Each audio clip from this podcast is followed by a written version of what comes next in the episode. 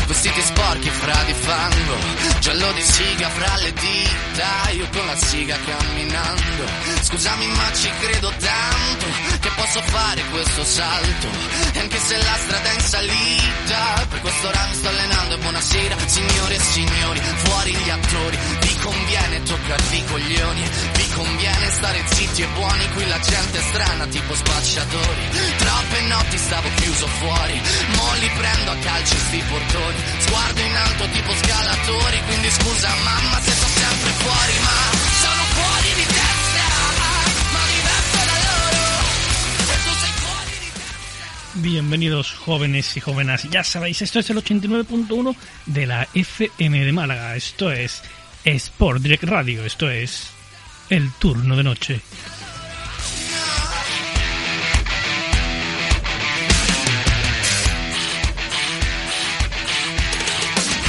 Io ho scritto pagine e pagine Ho visto sale poi lacrime Questi uomini in macchine non scalare le rampe Eh, ya sabéis, eh, podéis escucharnos en el 89.1 de la FM de Málaga. Y si, bueno, pues no estáis en Málaga capital, Málaga provincia propiamente dicho, pues podéis escucharnos en cualquier parte del mundo como en streaming a través de nuestra página web sportdirectradio.es.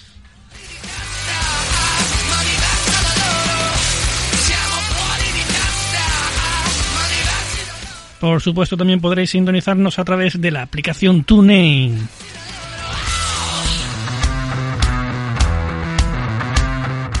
Y donde podéis tener acceso a todo el histórico y escuchar TDN turno de noche siempre que queráis.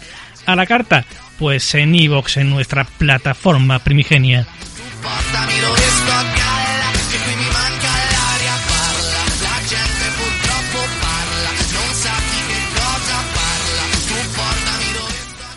Y también en nuestro canal secundario, por así decirlo, ya sabéis, la mayor fonoteca del misterio, podcast de misterio, ese canal, gestionado por el maravilloso Maki de Sevilla. Loro Y por supuesto, bueno, pues ya lo sabéis también en las principales plataformas de podcast. Podimo, Audible, iTunes, etcétera, etcétera, etcétera. Si no nos escucháis es porque no queréis.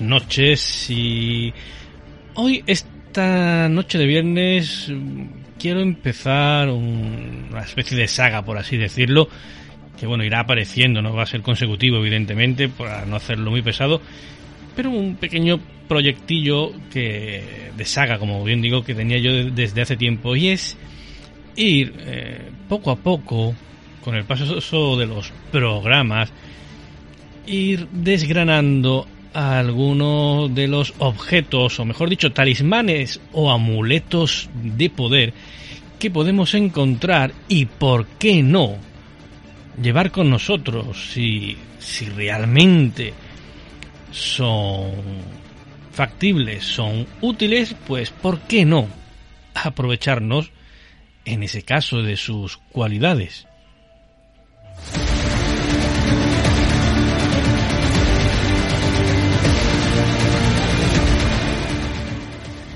Y bueno, pues para esta serie de programas que como digo no va a ser, no van a ser consecutivos, sino irán apareciendo, pues ya sabéis, de higo a breva. Pues para esta serie de, programas eh, que vamos a titular, evidentemente, talismanes y objetos de poder, vamos a comenzar con uno que a mí me parece bastante interesante, que es eh, nada más y nada menos que el anillo Atlante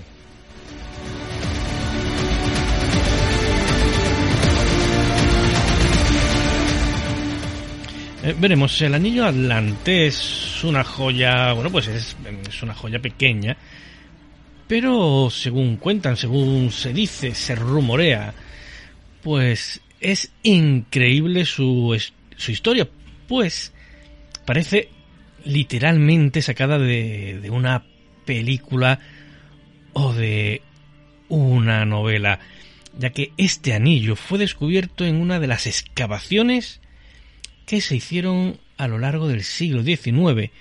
Los pioneros de su descubrimiento fueron Marquis de Agrain y Howard Carter.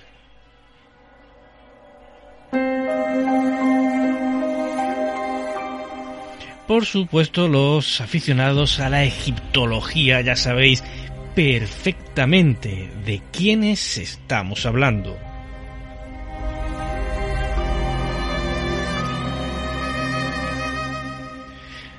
Al anillo se le conoce también como el poderoso talismán de la defensa por sus características y sobre todo sus propiedades.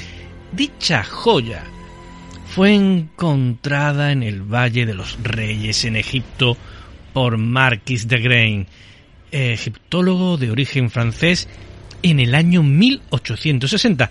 Fue hallado en la tumba egipcia de un sacerdote y de su esposa.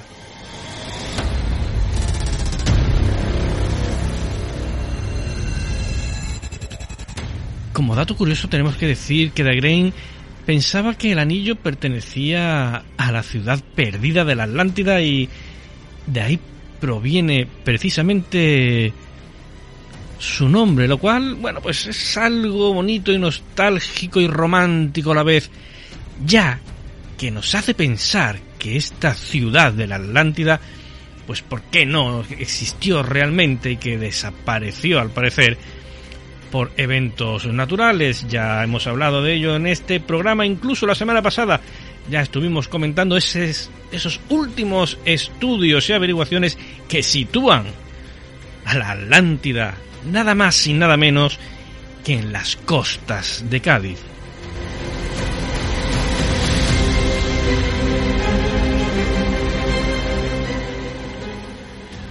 Bueno, pues retomando de nuevo al anillo atlante, se cree que esta reliquia fue el regalo de una civilización muy avanzada, llamémosla, por ejemplo, Atlantes, quienes gobernaron hace supuestamente 11.000 años atrás y que estos habitantes aportaron sus conocimientos del anillo a un pequeño grupo de egipcios todo parece indicar que el símbolo del anillo adelante posee el secreto de los habitantes de la Atlántida, quienes lo consideraban, al parecer, el amuleto más importante porque lograba transformar todos los elementos que aparecen en el universo y lograr así amplificar la energía del chi.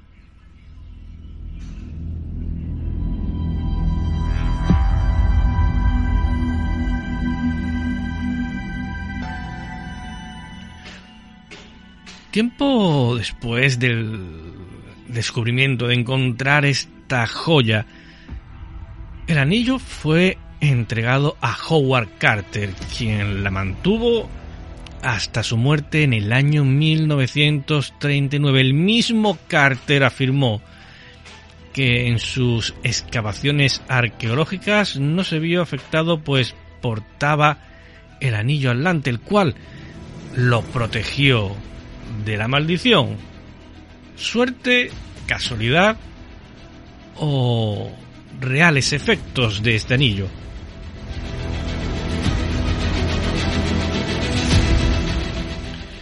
Después el anillo pasó a ser propiedad del francés André de Belizal, quien se encargó de estudiarlo a través de la radioestesia y múltiples experimentaciones. Belizal se caracterizó por ser un experto en el campo radioestésico, lo cual muestra que es un hombre cuanto menos interesante dentro de este gremio.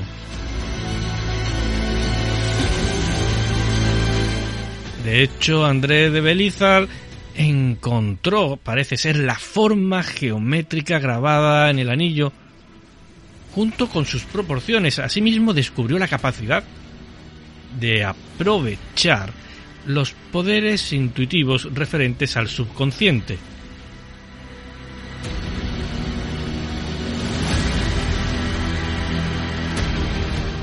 Para entender el anillo debemos conocer que está formado bajo las bases de la geometría sagrada, donde nos hace ver que cada forma geométrica es un diseño único y especial en sí mismo. Dada esta aclaración, podemos comentar que la composición de la joya descubierta está formada por dos triángulos isósceles, tres líneas largas y seis líneas cortas, dos agujeros y una ranura recta que los conecta.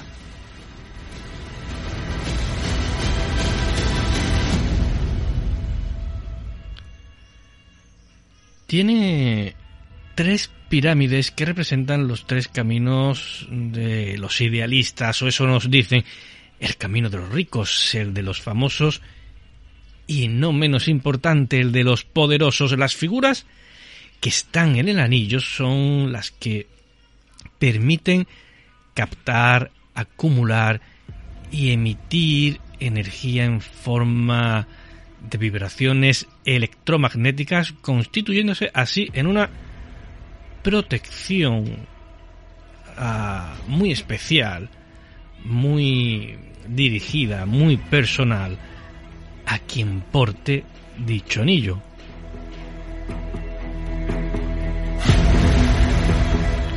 Otra característica que llama la atención es el hecho de su grabado interior, el cual está efectuado en forma de onda de Luxor, es decir, que el relieve contiene símbolos que equilibran la energía del portador.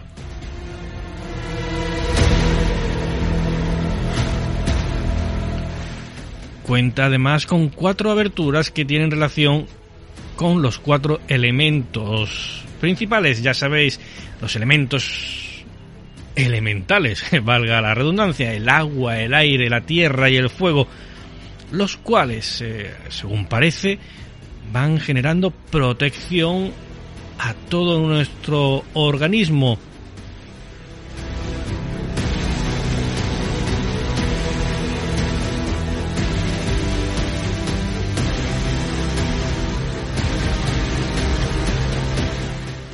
En cuanto al grabado central y denominado lemniscata, se manifiestan los cuatro aspectos de un individuo como son el psíquico, el físico, el espiritual y el energético, los cuales a su vez tienen que ver con el pasado, el presente y el futuro del ser humano.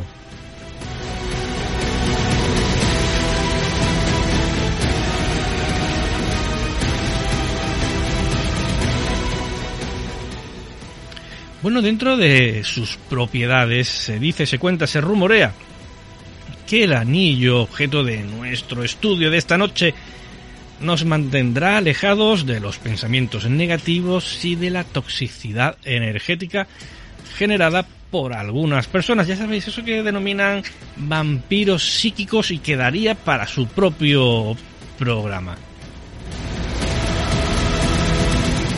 Igualmente el anillo también parece ser que minimiza los efectos de las corrientes telúricas de las cuales ya hemos hablado también aquí alguna que otra noche y hemos comentado lo beneficiosas, ojo, o peligrosas que pueden llegar a ser. El anillo atlante, pues según parece también recarga la energía del cuerpo haciéndonos sentir mejor con el entorno y enriqueciendo nuestra parte mental. También aumenta la capacidad para establecer relaciones. Nos convierte en un ser con mayor receptividad a ser amado nos vuelve más abiertos a la gente y más alegres. Igualmente nos ayuda a conservar la salud y a prevenir enfermedades, o eso comentan. También parece ser que incrementa la creatividad y ayuda a ver con más claridad cada acción que realizamos en nuestro día a día.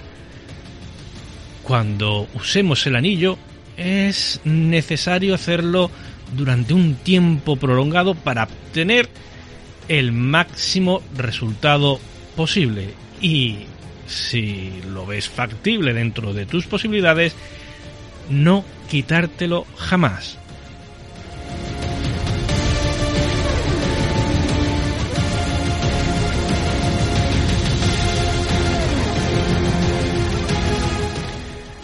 Esta joya, este anillo, puede ser usado en ambas manos, tanto derecha como izquierda según las necesidades específicas que quieras eh, obtener, tales como mejorar la salud, buscar tu bienestar financiero, sentirte mejor en tus relaciones interpersonales o lograr el amor que siempre has buscado, entre otros objetivos. La función de esta joya es la de producir un gran campo energético, el cual pues va llegando hasta las diferentes fibras que recorren nuestros dedos. Puede llevarse, como decíamos, en ambas manos, ya que llena de energía positiva y equilibrio al cuerpo por ser una joya con un ritual sagrado y especial simbolismo. En los dedos podemos encontrar ya de por sí varios canales donde circula la energía. Estos focos energéticos fueron descubiertos hace más de 10.000 años. Este eh, aspecto, pues, como algunos habréis adivinado ya, pues tiene que ver directamente con la conocidísima terapia asiática china de la acupuntura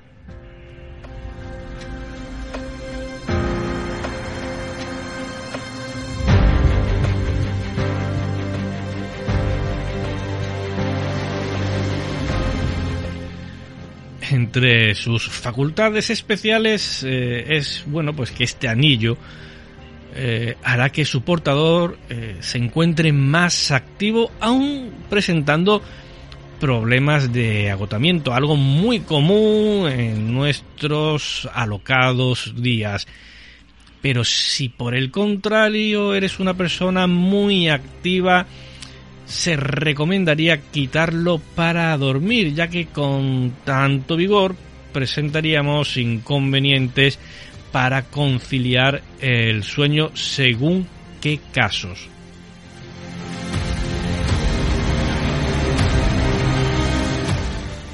Hay que aclarar que el anillo se considera un objeto personal e intransferible.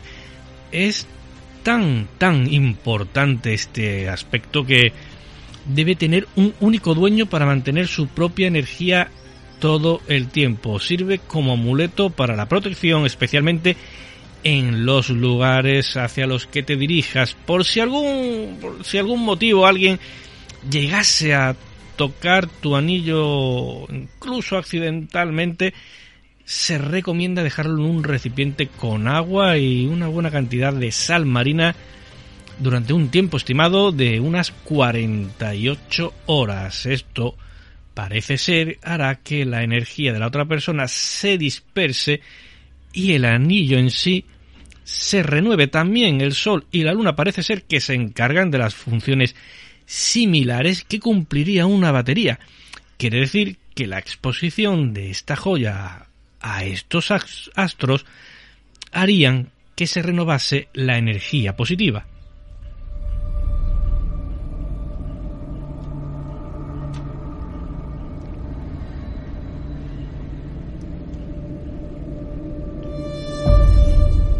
Debemos comentar también de que, bueno, el anillo funciona de una forma u otra, según parece, en función del dedo de la mano en el que nos lo coloquemos. Por ejemplo, en el dedo anular izquierdo, pues mejoraría nuestra salud, eh, previene, el envejecimiento prematuro, evita problemas de tiroides, de la glándula timo, influye también para, bueno, evitarnos, al parecer, inconvenientes de índole legal.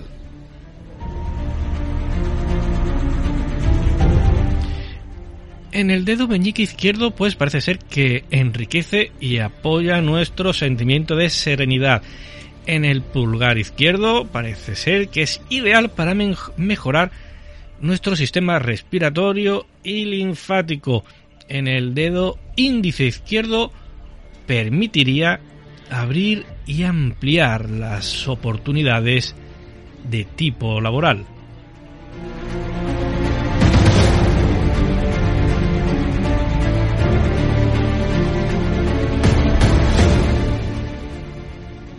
Pasamos, cambiamos de mano. En el dedo meñique derecho afectaría la circulación y mejoraría el corazón en general. Además, contribuiría al buen funcionamiento de las vías digestivas, reflejándose así en el intestino delgado, en el dedo índice derecho, pues incrementa las oportunidades laborales, facilitando así el logro de un buen trabajo que nos satisfaga más.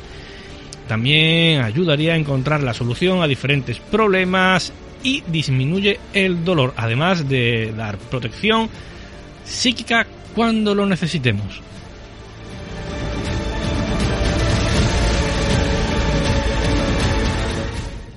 Y ojito porque en el dedo pulgar derecho serviría como agente activador de la libido, lo cual, bueno, pues nuestra pareja tal vez agradezca gratamente. ¿Quién sabe? En resumen, podemos decir que si llevas el anillo en la mano derecha va a actuar para la prevención de problemas físicos y si lo llevas en la mano izquierda va a influir sobre nuestras emociones.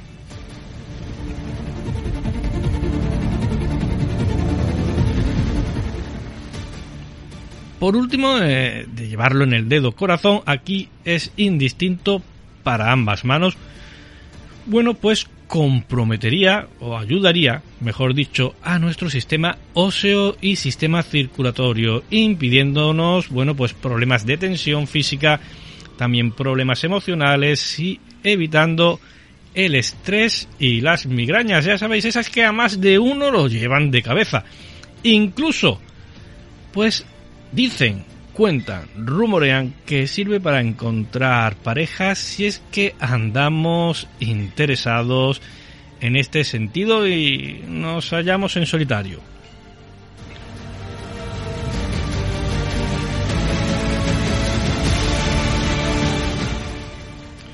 Bueno, habrá quien de nuestros oyentes esté diciendo que esto, bueno, pues son solamente como diría nuestro queridísimo amigo Jero, que esta noche no puede estar aquí, pues hay quien diría que estos no son más que pamplinas. Bueno, pero recordemos que usa el mismo principio que la acupuntura.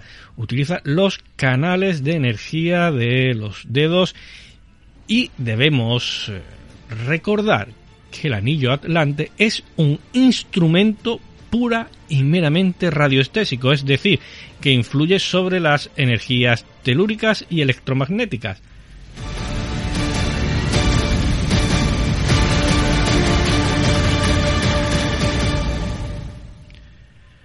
Bueno, pues eh, añadir también que, bueno, eh, de llevarlo en el dedo corazón de ambas manos, pues eh, aumentaría nuestras emociones, e influiría positivamente en nuestra manera de ver la vida. Es decir, nos ayudaría a dejarnos fluir con los acontecimientos, acontecimientos y evitándonos esos picos de estrés de la vida diaria. En cuanto a los materiales, bueno, lo más normal es que el anillo atlante se fabrique actualmente con materiales como el acero, el oro, el titanio, la plata, el bronce e incluso el platino. El material con el que se elabora va en relación con, evidentemente, el presupuesto o la predilección por el metal con el que más nos sintamos identificados ya que no todo el mundo tiene los mismos gustos, evidentemente, siendo, sin embargo, por regla general, el más común la plata, un metal que a su vez se encarga de transmitir la tranquilidad, pues al entrar en contacto con la piel, según parece, produce cierta carga eléctrica positiva, la cual genera un campo bioenergético benévolo, que sería a su vez amplificado por el propio anillo.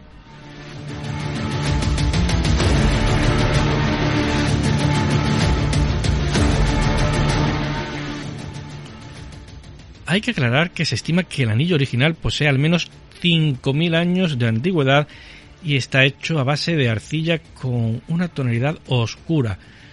Procede de las minas de Asuán en Egipto y presenta simbolismos tallados de grandes caracteres.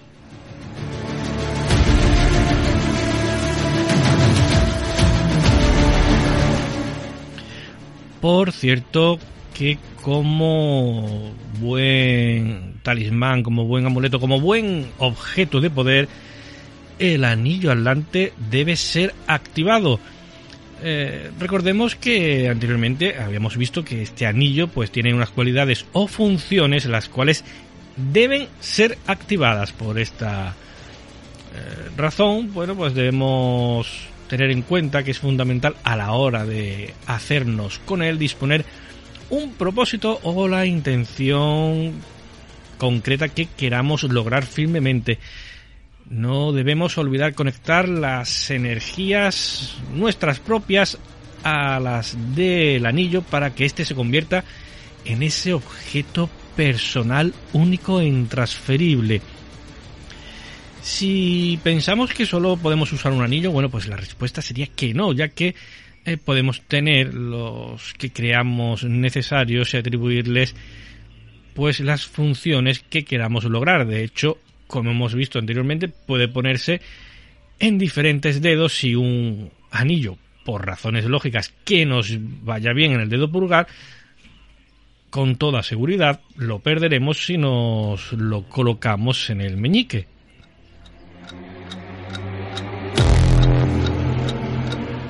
Eso sí, es importante que recordemos que no debemos usar todos los anillos al mismo tiempo para evitar un mal cruce de, energías que acaben solapándose unas a otras. Igualmente lo podemos usar y llevar por días o por temporadas según sea la necesidad, aunque lo aconsejable es tenerlo puesto siempre en todo momento. Por supuesto, a la hora de activarlo es muy muy, muy, muy importante la vista, porque hay que mirarlo, enfocarlo y proyectar ese objetivo en el anillo.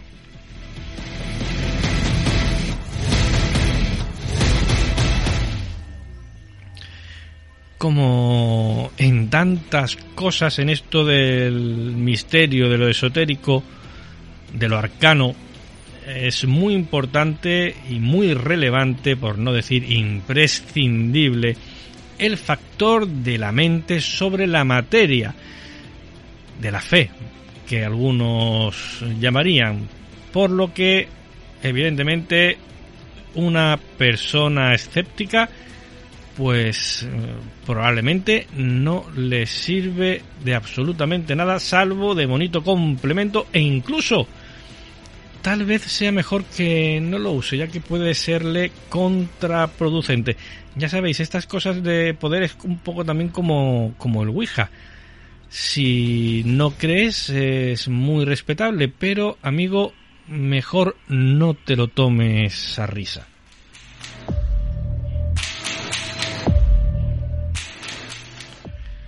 El diseño del anillo atlante sirve tanto para hombre como para mujer, por lo que estaría considerado como una joya unisex. Si eres una persona a la cual, bueno, pues no, no le gusta llevar anillos en los dedos o por tal vez por trabajo, por las actividades que realices, bueno, pues puedes llevarlo en forma de colgante. Lo importante es que esté siempre en contacto con, con la piel. El uso constante de esta joya hará que nuestra concentración y memoria mejoren notablemente. Cuando una persona es negativa y rencorosa en la forma de ver la vida, bueno, pues no puede esperar que el uso de este amuleto lo haga cambiar totalmente, aunque sí lo ayudará. Es considerado como uno de los siete amuletos más poderosos del mundo. Y ojo porque también puede usarse como péndulo. Aunque, ojo, yo personalmente no recomiendo este uso. Eh, yo he cogido el mío y le he colocado el péndulo encima del anillo y ya os digo que se vuelve literalmente loco el péndulo con anillo. Pones el péndulo en un anillo de acero, en un anillo de oro normal, ornamental, y bueno, pues eh, dará algunas vueltecitas o incluso se quedará total, completa y absolutamente quieto en función de la carga que a lo mejor que haya podido recibir de la persona que lo ha estado usando. Pero con el anillo adelante, os digo que el péndulo se vuelve literalmente loco. Bueno, aparentemente, porque después, si te fijas bien, los movimientos del péndulo sobre el anillo acaban conformando un patrón que va girando en un sentido y después empieza a balancearse alineado con los eh, orificios que tiene el anillo en sí para después volver a cambiar el, a girar pero cambiando el sentido y vuelta a empezar alineándose con los otros dos agujeros laterales de la joya. Lo dicho, una auténtica locura y os digo que esto lo he probado yo en primerísima persona.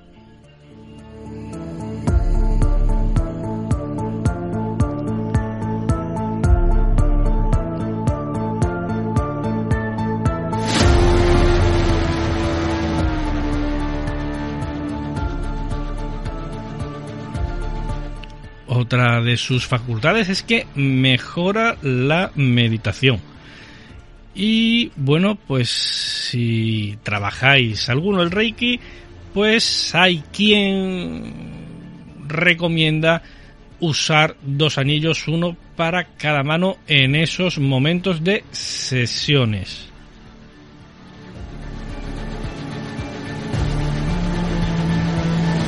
Se dice, se cuenta, se rumorea que activa el chakra del tercer ojo, aumentando la capacidad para comunicarnos con lo que quiera que sea que trasciende allá en el universo.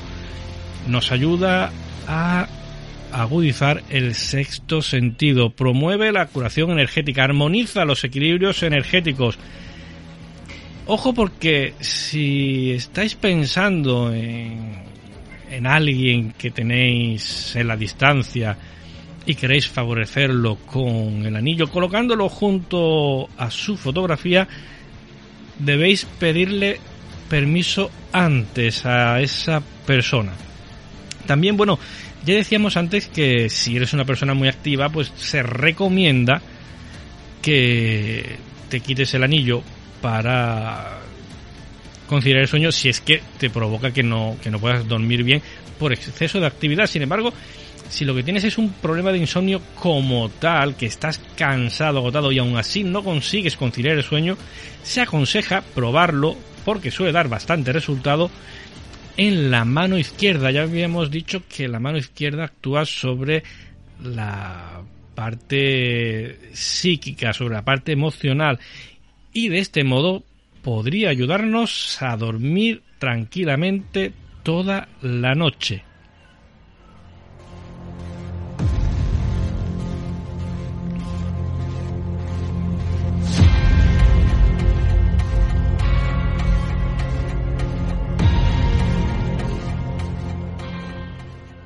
En su interior podremos encontrar la representación del Kundalini, el cual envía, según parece, un poder interno al centro del anillo que dicen atrae el éxito y la prosperidad para quien lo porte.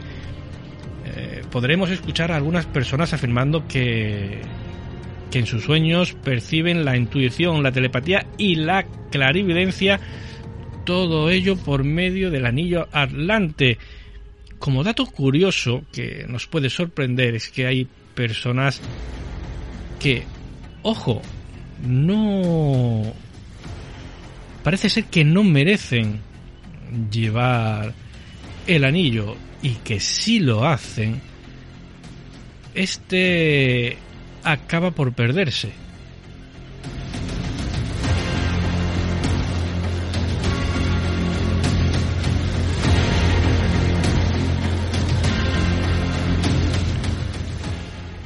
Así que como vemos, pues parece ser un regalo ideal para hacernos a nosotros mismos o a alguno de nuestros seres queridos. ¿Qué regalo más único, más personalizado que un anillo, que un amuleto que al recibirlo esa persona se convertirá en personal, e intransferible para toda la vida.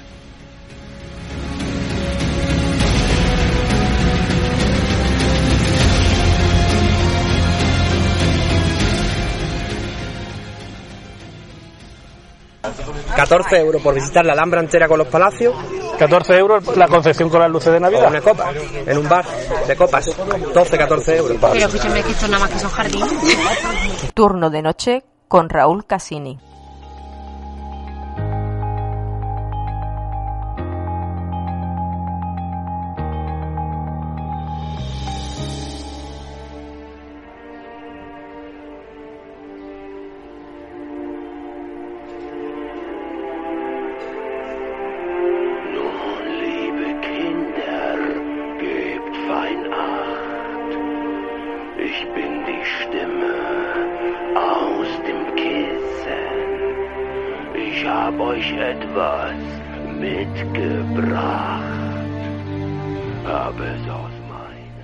Bueno, pues eh, nosotros continuamos en nuestra noche de viernes y como podéis ver no nos acompaña Jero Gómez, ha tenido, bueno, pues cierto contratiempo eh, personal, pero bueno, nosotros seguimos aquí, tanto en TDN en turno de noche, como en YouTube en Arcadia Zona 51. Ya sabéis, como es habitual, cuando no puede estar Jero Gómez, doy mi particular golpe de estado, todo el mundo al suelo y me hago cargo de la noche del viernes. Para este segundo bloque nos va a acompañar pues eh, el artífice de la lista, de la playlist que estáis escuchando de fondo. Así que no me puede decir que no le gusta la, la banda sonora que hemos puesto, porque además es la que él ha escogido para su trabajo. ¿Quién tenemos al otro lado del Skype? Bueno, pues a Daniel Espinosa, escritor, y que viene a hablarnos de su último trabajo, Una bruja con tentáculos, editada por nuestros amigos de Obscura Editorial. Muy buenas noches, Daniel. ¿Qué tal? ¿Cómo estás? Pues un placer de, hablar contigo, de conocerte al fin. Y tengo que felicitarte por esta selección de músicas que has hecho. Y que, ojo, porque el, enlace ya viene en el libro. Tanto si ese pub es un enlace que es, eh, que es útil, que te redirige a la playlist. Y si lo tenéis en papel, pues hay un código QR que simplemente tenéis que leerlo y os manda a la playlist de, de Spotify. Si no tenéis Spotify, da igual, porque hay otro, otra lista en YouTube, más o menos que creo que es la misma. Es la misma. Es la misma. Y que eh, va, que ni pintada, que va al pelo para leer, para tener de fondo con los auriculares mientras leemos esa bruja con tentáculos. Efectivamente, porque además incluso hay citas a las canciones, la propia protagonista las, las canta, es como que es, es, es parte integral de la, de la novela y por eso me parecía que era importantísimo incluirla también como un enlace para que se pudiera escuchar. Sí, sí. Porque nutren todo el, entorno así gótico, de rock gótico, de todo. Claro, porque hay un momento exactamente que la banda sonora no solamente está implícita por, porque la está escuchando, sino porque la propia protagonista la va tarareando en ciertos momentos, incluso en los momentos ya en el álgido, en el cumbre, eh, cuando llega ese torbellino de locura y tiene la canción ella en la cabeza y va aumentando ese torbellino de locura a medida que la canción va increciendo. Sí, sí, sí, me parecía... Eh, quería con esta novela hacer un, un, una declaración de amor a la, a la, cultura gótica, a la cultura de la música y la estética gótica, ¿no? que es, una, es un mundo en el que yo me he movido durante años y estoy muy enamorado de ella, ¿no? Escucho ese tipo de música. Entonces la protagonista es gótica, o sea, entre las, las tribus humanas que hay en este mundo apocalíptico. Y claro, la música es importantísima, bueno, la música y la estética. Sí, totalmente. Entonces, eh, sí, así que he ido metiendo sección de canciones que me parecen maravillosas de la, de la historia gótica y que están ahí y que tienen su, su, significado, claro, unas más intensas, otras más de más intimistas, otras más oscuras. Entonces, claro, pero an antes de meternos en vereda, eh, vamos, Eso, vamos a conocer a la protagonista que yo me he permitido hacer aquí un atraco doble. ¿eh? Primero, que ya lo saben los oyentes y los espectadores de TDN, que yo soy muy dado a esto de los atracos. Primero, he atracado a Daniel porque yo sin permiso me he hecho esa entradilla. Y segundo, porque eh, he atracado a mi propia hija, la pillé de, de improviso para que se prestase a esto que os voy a poner ahora mismo.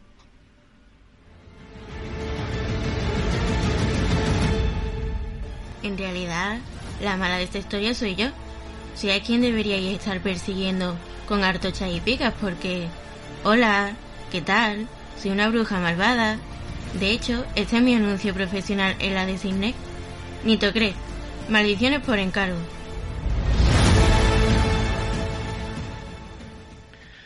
Bueno, pues esta es la protagonista de Una bruja con tentáculos, Nitocret, que bueno, pues como yo digo, como soy dado a esto de los atracos, pues no ¿a quién tenía yo más a mano? Pues a mi propia hija, que más o menos, pues ahí andan de edad, Nitocret tiene 18, mi hija tiene 16, ahí andan, eso sí, en vez de ser madrileña, pues tiene acento malagueño. Pero bueno, dentro bueno, de cabe yo creo que no, nos hace el avío. Totalmente, ha quedado fantástico. Me parece muy divertido. Y bueno, pues cuéntanos, ¿quién es Nitocret? Eh, ¿Es alguien de tu alrededor, alguien que tú conoces? ¿100% eh, invención? ¿50%?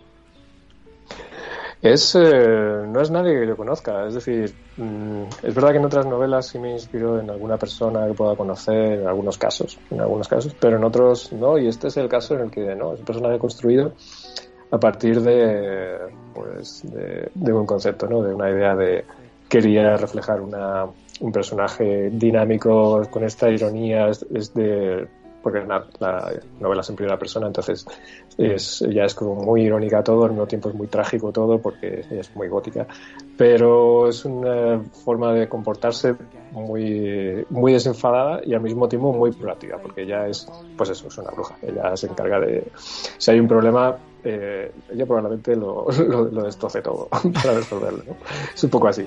Sí. Entonces quería indagar en ese tipo de personalidad de, de bueno, mmm, yo por delante voy abriendo camino en lo que sea, pero al mismo tiempo pues eh, disfrutando de todo lo que hay. O sea que mmm, lo típico, obviamente hay siempre imágenes de personas, uh -huh. de personajes que ves en películas, series que de una forma u otra te van influyendo y obviamente pues habrá, como en todo, esencia de algunas cosas pero no es nada en particular. Vale, vale, no, no, no está centrado, eh, no, en, en, este caso, Eh, bueno, hay que decir que eh, no cabe duda, además hace referencia al principio en esos fragmentos que pone en esa cita, esa, esa influencia eh, Lovecraftiana tuya. ¿De dónde viene eso? Que imagino que viene de antaño. Absolutamente. Viene de que cuando me planteé hacer la novela, quería hacer una novela más ligera que otras que, que, he hecho, ¿no? Yo, por ejemplo, tengo en ese tono así de fantasía oscura, tengo Necromantella, pero que esa fue finalista premio Minotauro hace tiempo y tal, pero es una historia de terror puro, muy profunda y con elementos muy oscuros. Esta tiene elementos oscuros, pero no aspira a una novela de terror, es más una novela de fantasía oscura. Pero quería meter eh, guiños a la cosmología de Lovecraft, porque me enamoré de, Lovecraft cuando era pequeño. O sea, yo leía Poe y leía Lovecraft, ¿no? Entonces los dos vienen ahí la, la influencia. Y quería hacer una novela que tuviese elementos de Lovecraft con los tentáculos, con las deidades, con las estrellas que entran en conjunción. Y, pero quería hacerlo de una forma sutil, que no fuese necesario conocerlo para, para entender la novela, sino que estuviese como referencias para quien las sepa reconocer. Correcto. O sea, habías metido ahí tus pequeños huevos de Pascua, como se dice en el ámbito cinematográfico. Totalmente, está, está, está, metido ahí. Eso y la influencia también de los juegos de rol de, de la llamada de Cthulhu, que es Ahí una cosa... quería yo llegar porque haces tu referencia en una, parte, en una parte, no voy a decir en cuál para no desvelar nada, pero hay un momento que tú haces referencia y digo, ostras, que este es de la familia rolera. Este es de los míos. Yo soy rolero hasta la médula. Eso, eso vaya por delante. En mi currículum pongo soy escritor y rolero, o en, o en un orden o en otro. De hecho, acabo de, publicar un juego de rol que ha salido en preventa, que es Raven, de- basado en el mundo de Caralan Poe, o sea, también en lo gótico, ¿no? Ahora mismo sale en preventa el mes pasado. Saldrá en tiendas en un par de meses. Entonces, yo soy rolero y quería, de hecho, hay, hay mucho en esta novela de una estructura de lo que sería una aventura de más tirando un poco clásica, esos elementos de la llamada de Cthulhu de, la lucha del bien contra el mal, la investigación de los primigenios y tal, pero todo muy alterado y dado la vuelta. De momento empezamos con que eh, Nitocret es, es mala, con lo cual Sí, sí, pero bueno, eh, es mala, pero yo por lo menos no me di cuenta de que era realmente mala hasta que llega a cierto punto. Claro, porque tú has contado, has contado la, la- la historia del bien contra el mal visto desde el otro lado, pero claro, también juega mucho con los grises. O sea, que ni el malo es malo, ni el bueno es bueno. Y, y, y me gusta la parte de que tú exploras el trasfondo del villano. Es decir, ¿por qué el villano se convierte en villano? O sea, el villano no es llego y ya está, yo ya, aquí yo soy el malo, ¿no? Por ejemplo, ahí tenemos, yo creo, uno de los villanos más icónicos, si no el más icónico de la historia del cine y la literatura, Darth Vader. Darth Vader se ejemplo. vuelve malo, pero por amor. Claro. Estoy muy de acuerdo. Me, me- quería explorar, quería dar, eh, ver esa parte de atrás, ¿no? Porque efectivamente ahí no me gustan los, las cosas militares de, ah, lo bueno muy bueno, malo muy malos, porque eso no tiene interés, es muy tópico, está muy visto y no, es, no encaja con la realidad además. Entonces, eh, claro, eh, la cuestión es jugar con que, a ver, esto que me dices que es bueno, ¿hasta qué punto es bueno? ¿Y por qué? Y esto que me dices que es malo, ¿hasta qué punto es malo y por qué? ¿Y quién tiene la razón? Quizá no tenga la razón nadie, no queda muy claro. Me gusta jugar mucho con esos matices de sin juzgar, sin decir esto es bueno, esto es malo, al margen de que Nito Craig lo diga, pero ella lo dice porque ella es ella. Sí, sí, Vale, pero exactamente. Es única y irrepetible. Exacto, pero a partir de ahí tú puedes evaluar realmente si lo que dice es cierto o no, si cómo lo valoras tú y en un mundo en el que trato de plantear de bueno, está la situación, un mundo apocalíptico en el que han pasado cosas y tú juzgas quién lo hace bien y quién lo hace mal. Pero desde el punto de vista sí quiero jugar con la quería jugar con esta idea de de oye, que es muy divertido ver el punto de vista de, de un personaje malo o quien decimos que es malo y, y ver sus motivos y que, que hace sus cosas malas, claro. Pero ver por qué y ver intentar hacerlo divertido. Claro, porque aparte planteas una pregunta muy interesante en la novela y es ¿hasta qué punto el bien es responsable de crear el mal? Es decir, es, es los, esos extremos que se tocan, esa obsesión del bien, quedar siempre por encima del mal, de destruirlo, ¿hasta qué punto puede provocar el bien un mal? Tal cual, tal cual. Es un poco. no vamos a meter mucho en spoilers. No, no, no, pero... pero... pero... Pero, el concepto efectivamente va por ahí, ¿no? De, de, de, bueno, mm, de todo esto que estamos viviendo está causado, pero queremos esto. Es decir, la idea es jugar con eso y también porque ah, yo sobre todo me considero que escribo cosas variadas, ¿no? Tengo una novela de, de ciencia ficción, digamos, steampunk, magnet, tengo algunos thrillers y tal, pero me considero mucho escritor de terror. Entonces me gusta mucho explorar la oscuridad en las historias. Y qué mejor punto para explorarlo que personajes oscuros. Y, ese, era el punto de partida y el motivo del personaje, el motivo de la historia, que vamos a partir del, del lado oscuro, del lado, de, esa, de, la parte oscura de, del alma de la persona y, y, a contar una historia, por tanto, oscura a partir de ahí y que ser malo no quiere decir que todo te salga bien y que, y que todo lo tengas claro, no, no. Es eh, los mismos problemas que podría tener un personaje bueno, pero desde el punto de vista de un personaje que se dedica a hacer maldiciones a gente porque le pagan.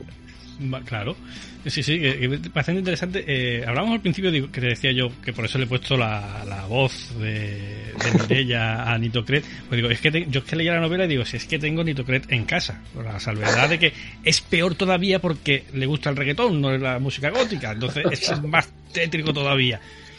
Pero, eh, claro, tú aquí te metes en una novela, más o menos, podemos decir, de línea juvenil, uh -huh. bastante divertida además, pero claro, desde el punto de vista de, eh, de un padre con una hija más o menos en esa edad, dice, o sea, bueno, está divertida, además ve que la forma de ser, dice, ostras, si es que casa, es que parece que, que le ha hecho una radiografía a, sí. a, a Mirella, o sea, ese, ese en plan, sí. ese ese de estirar el, un poco de mala hostia, un poquito borde, tal, eso de, oh, siempre exquisitamente elegante, digo, digo, es que es ella, pero claro, después llegas a ciertos puntos la novela que dice, ostras, pues esta protagonista tiene una vida sexual un poco también tal, y, dice, y digo, esto no lo quiero leer, esto no lo quiero leer.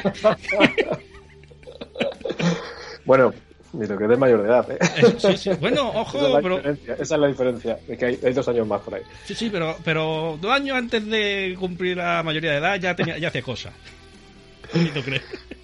Bueno, ahí, claro, yo no sé decirte, pero a ver, partamos de la base de que es una novela, es juvenil y al mismo tiempo es adulta. Es decir, es young adult, puestos a, a catalogarla en, uh -huh. en, más un género, es decir, es un juvenil en el que ya hay temas como el sexo, muerte, etcétera.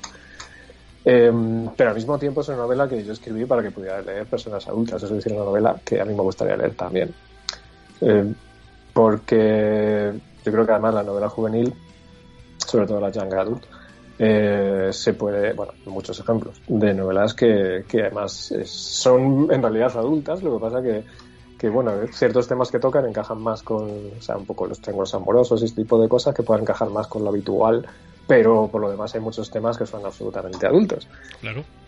Y entonces, yo espero que, bueno, si te ha gustado leerla, es, está claro que se puede leer por también gente adulta. Sí, sí, además te, te diviertes, te, te, te, ríes, más encima tienes a alguien alrededor que se parece a la protagonista, ya ni te cuento. Pero yo, yo me, lo, me, lo, pasé pipa. Es cierto que, ¿verdad? Porque verás, cuando, cuando mi oscura me manda los, los libros eh, vuestros, eh, yo me voy a leerlo, pero ni leo la, la sinopsis, ni quiero saber absolutamente nada. O sea, yo la única referencia que tengo es el título, y me pongo a leerlo a ver qué me, qué me viene. Claro, al principio, claro, me chocó, no me lo esperaba una novela escrita en primera persona. Y, y, claro, me pilló el personaje así un poco tal y las expresiones, las formas como, como hablaba el personaje y digo, uy, se me irá a hacer cuesta arriba. O sea, yo te, así al, principio dije, pero no, no, conforme vas conociendo al personaje, te vas metiendo en su, en su cabeza, lo cual ayuda, evidentemente, mucho el que está escrito en primera persona. Y, había, y tiene momentos muy divertidos, sobre todo eso cuando y muy cinematográfico, ¿no? muy, muy dramático, muy histriónico cuando y me vestí lo más elegante posible o hice un movimiento que quedó precioso con la manga colgada que dice madre la van a matar y está pensando en el vuelo que hacía la manga de vestido. Pero es que es, estaba leyendo eso y digo es que es mi hija es que la van a matar y va, va a pensar si te está quedando bien el vestido pues me alegro de que se haya visto así. Es justo, es literalmente lo que, lo que quería buscar, porque quería, es parte muy, muy del personaje, ¿no? de, de esa, esa, digamos, frivolidad, pero, pero frivolidad divertida, ¿no? De, esa es parte de, de su esencia, de súper importante. De hecho, cada vez que salen, cada una de las ella cada vez que sale de casa te has fijado que cada vez va a algún sitio o va a la discoteca o se va para algún encargo o, la, o alguna maldición o algo, se cambia de ropa.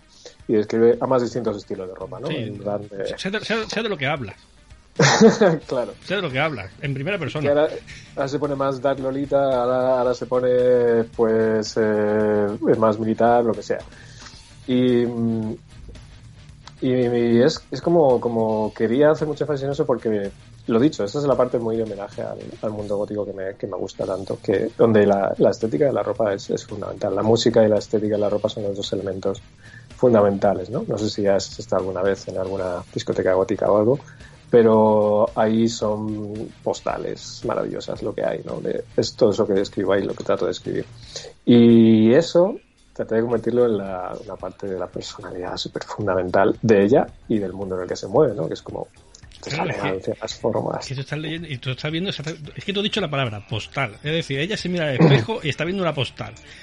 Ella eh, está en, el, en la discoteca, en el celáneo, y está viendo a los que están sentados enfrente, está viendo la, pis- la pista y está viendo, como tú dices, una postal. Y se ve a sí misma formando parte de esa postal. Y, y es, es maravilloso esa parte del, del personaje, te digo, muy, muy, muy divertido. Me alegro, me alegro. Yo la verdad es que me, lo, reconozco que soy muy visual cuando, cuando estoy escribiendo. Y mi padre era pintor, entonces de alguna forma he heredado Ujú. una, una visión, una imaginación muy visual a la hora de hacer todo. Y me gusta plasmar, reflejar todo de una forma muy estética y visual. O sea que me alegro que se haya conseguido. Porque esa es Nito Creces, parte- no es inseparable de su estética ¿no? y de su forma de pensar la vida. Sí, sí. Trágico-estética. No, pero la verdad que es muy, muy divertido. Eh, bueno, otra cosilla, ¿hay algún... La, la novela te salió así de corrido, eh, fluyendo tal, o hubo algún momento en el que dijiste, ostras, me he atascado, ¿cómo salgo yo del embrollo? ¿O lo tenías ya claro? Eh, no, esa novela la escribí bastante rápido. Eh, de hecho, además es más corta que otras que había hecho antes y que porque quería hacer una novela más ligera. Mi, plan- mi objetivo era quería hacer una novela más ligera, muy divertida, en plan fantasía, aventura, tal. Y la escribí bastante rápido, pero cada vez que algún escritor dice eso hay que, hay que ver las palabras que hay detrás. Es, eh, o sea, cualquier persona que escribe de forma seria eh, eh, siempre corrige su trabajo. Es decir, mm, normalmente escribes y luego lo revisas. Yo en concreto, además, siempre que escribo algo, le, someto a, unos procesos de, corrección profundos, varias, doy varias, varias vueltas, y eso normalmente suele llevar a reescribir cosas. En el caso de esta novela, yo hice una primera versión que salió bastante del tirón, pero luego ha ido pasando por varias fases. O sea, además, largo tiempo, porque la novela la escribí hace unos años y la tuve ahí parada, luego la revisé. Entonces, esas iteraciones he ido puliendo cosas. Pero esas cosas han sido sobre todo precisamente trabajando la personalidad de la protagonista. Y luego, además, al editar con Obscura, con ellos eh, establecimos un proceso de corrección de varias vueltas y también le di otra iteración más para pulir todavía más el personaje y algunos detalles de la historia. La historia en general sí está construida, la estructura es más o menos la misma del principio, sí que han, podido variar algunos detalles, eso, es- lo que pasa siempre cuando se corrigen, matizas cosas del final para que encaje más, menos. Y, pero eh, la esencia es la misma, más pulido. Sobre todo el personaje es lo que más trabajo le he ido dando porque quería hacerlo lo más interesante posible. Sí, sí, lo que pasa que, claro, o sea, terminaste eh, rápido, porque lo escribiste rápido, o sea, lo que es la parte divertida, como digo yo, o sea, por escribirlo es, lo- es lo guay, es lo, lo divertido, que bien me lo estoy pasando escribiendo la historia, lo digo por experiencia, y pero cuando das el punto final dices, hostias, ahora empiezo, por lo menos de mi parte dice, ahora empieza lo jodido. Que es ponerte a revisar, escribir con mucho de- despacito, como tú dices, reescribir, corregir, añadir, eliminar. Y no se acaba, no se acaba. Ya. Y sí, empieza a no leerlo sé- y y dice, bueno, si, si, si la historia era, era mejor cuando la tenía en la cabeza y cuando la estaba escribiendo que cuando la estoy leyendo. No sé, yo tengo el proceso muy asimilado ya. Eh, entonces, eh, no me molesta, de hecho, me gusta el proceso de corrección en general, porque Eh, me gusta, es como moldear la arcilla. Digamos, para mí lo primero es soltar la creatividad cruda, entonces es el momento en el que entras en, en, en flujo creativo, ¿no? Empiezas a conectas y empiezas a soltar todo, a elaborar la historia y, vives en ese sueño de la creación. Pero luego también disfruto el proceso en el que digo, vale, ahora tengo todo esto, y digo, bien, ahora todo esto que, que en realidad es un esfuerzo muy grande, el esfuerzo creativo inicial, pero ahora ya lo tengo, la base. Ahora lo que tengo que hacer es irlo puliendo, que eso es otro tipo de esfuerzo.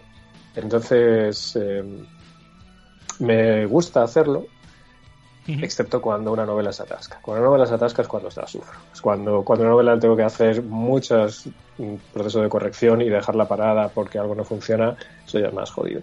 Pero bueno, cuando se trata de pulir de una forma que lo que sabes que estás haciendo es enriqueciéndola, mm, pues bueno, yo lo tengo aceptado. Es un poco lo que hay. Excepto lo dicho, cuando alguno se atasca, que alguna me ha pasado, que es, de hecho, la novela con la que estoy ahora es un thriller policíaco sobrenatural. O sea, esa se me ha dado guerra toda la del mundo y más, pero toda.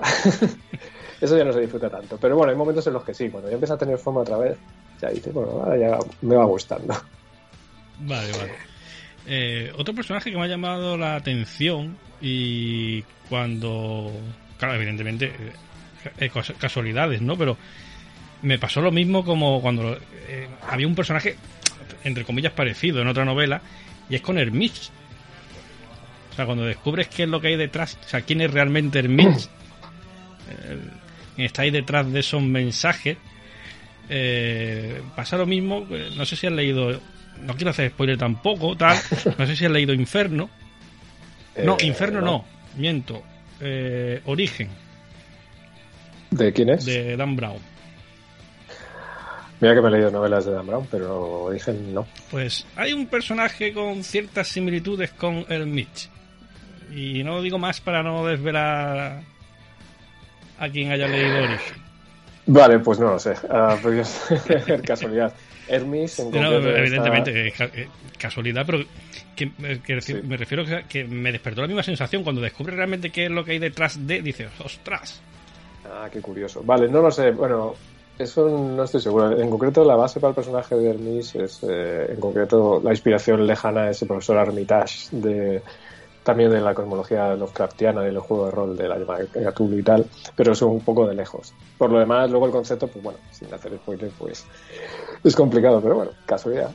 Sí, Digo sí. yo que, como hablemos un poco de la premisa de la novela para que alguien sepa de qué estamos hablando. Es como que es un mundo, eh, que es el 2000, no me acuerdo exactamente, el 1040 y algo, 1048, algo así. Total, el mundo hace 20, 18 años, de repente desaparece como casi toda la población. El mundo petó. El mundo luego cataclismos, tentáculos, cosas. El caso es que Nitocret vive en una ciudad de Madrid vacía, en la que mm, hay nada, o sea, puede haber cientos de personas solo. La ciudad está a oscuras, la gente sale de noche solo y, y todo se vive en unas, con unas normas. Es decir, todo se volvió al orden con manteniendo unas, unas normas muy organizadas, ¿no? De, de no existe las redes online, son todo offline, la gente se comunica con mensajes que se Ahí quería yo llegar más adelante. a- Vale. Pero no, explícalo, explícalo, explícalo. Son mensajes, la de Signet, que se envían y se reciben como poco, como pronto, al cabo de un mes. Es decir, no, no hay forma de comunicarse directamente. Y todas las cosas que se hacen, planificaciones de quedar con alguien, eventos, lo que sea, tales, precisamente con un mensaje anterior de mes o años. Y cuando te llegan mensajes, bueno, pues ahora, hoy había quedado con, eh, hoy para ir a la discoteca, tenía la cita concertada para tal fecha. Entonces, en este mundo que Nit, Nit, Nit o Nitocret lo disfruta porque es todo elegancia, todo hay unas normas y eso hay un top, ¿no? De top fashion, de... Es buenísimo. de- A mí me recordaba al carnet por puntos de los chinos. pues algo parecido. Hay, Algo un, parecido. hay un top, hay un top ten fashion que es seguir las normas de la elegancia, de la educación, no solo de- y de la vestimenta, por supuesto, de- pero también de la elegancia, seguir las normas de la de Signet, de no hablar con nadie si no has enviado previamente un mensaje para quedar con hablar con esa persona y todo muy organizado, muy civilizado. Entonces es una sociedad súper pacífica donde no pasa nada porque hay un gobierno en la sombra que controla todo esto y donde además la gente vive, mm, además que hay como un subsidio, ¿no? La gente vive más o menos con lo que puede, hay unos pocos ricos por ahí, pero el resto pues vive en sus casas medio vacías, ciudades medio vacías. Y Nitocret es bruja, es probablemente la única bruja que haya, o las pocas, o la única que ya conoce, y se dedica a hacer maldiciones, que la gente también concierta por mensajes con tiempo, ¿no? En plan de quiero maldecir a no sé quién, y te manda un mensaje y al cabo de un mes, pues te llega la maldición de la bruja. Y, y la premisa consiste en que, pues en ese mundo organizado perfecto, donde esa, esa ciudad negra, ciudad oscura de Madrid, eh, queda con su amiga Alegra, que es todo lo opuesto a ella, o sea, viste de blanco, súper alegre, súper tal, y queda con ella cada X meses a través de un mensaje concertado cada año. Pero en la última vez que queda con ella, pues empieza a recibir mensajes, Alegra desaparece y ella empieza a recibir mensajes de alguien que los escribió justo cuando ella nació, haciendo referencia a cosas que le pasan justo en ese momento. Y es imposible que las sepa, pero aparecen esos mensajes.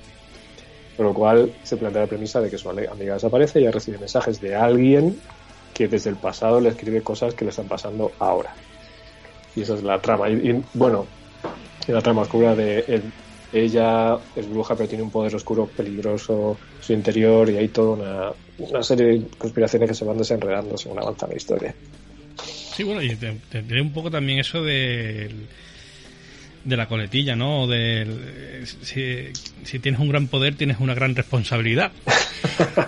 Porque, No bueno, sé si lo, de la respons- lo de la responsabilidad no sé si Nitocret lo lleva muy bien. no, no, bueno, es- está el mensaje ahí detrás. Otra cosa que ya exactamente que Nitocret ya sea más o menos responsable. Por ejemplo, el tema de lo que decías tú, lo de la Designet, esa, esa red offline, que todo lo mínimo es con un mes de antelación. Yo pasaba como el padre de Nitocret. Yo, lo- yo leí esa parte y, y estaba quemado. Digo, ¿pero por qué? No ¿Pero por qué? Sin embargo, tú Claro. dices, o sea, ella era totalmente feliz en ese mundo totalmente controlado. Porque, claro, eh, el mundo es, ese mundo está totalmente controlado, pues ella también lo controlaba, es decir, no, no había sorpresas. Claro, ahí está la clave. Es un mundo controlado, no pasa nada. Y para ella tampoco, está todo planificado, todo perfecto, todo elegante. Y está su padre, efectivamente, que es un es- viene de la época en la que todavía existía Internet y le habla del online, le dice, es que hija, esto es una barbaridad. pero sí, sí, ella está totalmente integrada, pero claro, toda la trama empieza a desenredarse alrededor del mundo, de las causas del mundo y de todo lo que hay detrás del mundo, claro, no podía ser de otra forma. Oye, un personaje que me encanta, Nefarí. O sea, pobrecillo, qué paciencia tiene esa criatura. O sea, qué paciencia tiene. O sea, es que. O sea, hasta las trancas enamorado porque pa- para aguantar lo que aguanta. Bueno, pero porque Nefari también tiene un tiene sus motivos Sí, y sí, tiene su pero- historia detrás. Sí, pero bueno, pero tú lo estás viendo y dices, hostia, tiene el cielo ganado. tiene el cielo ganado. Es un, es un buen chico, pero Nito que también es una buena, chi- una buena chica. Sí, sí, cada uno con sus cosas, pero. Eh, Nefari que es el sí, es el chico el que se enamora a ella o el, o el chico que se enamora de ella o las dos cosas y que también está ahí todo está todo entremezclado.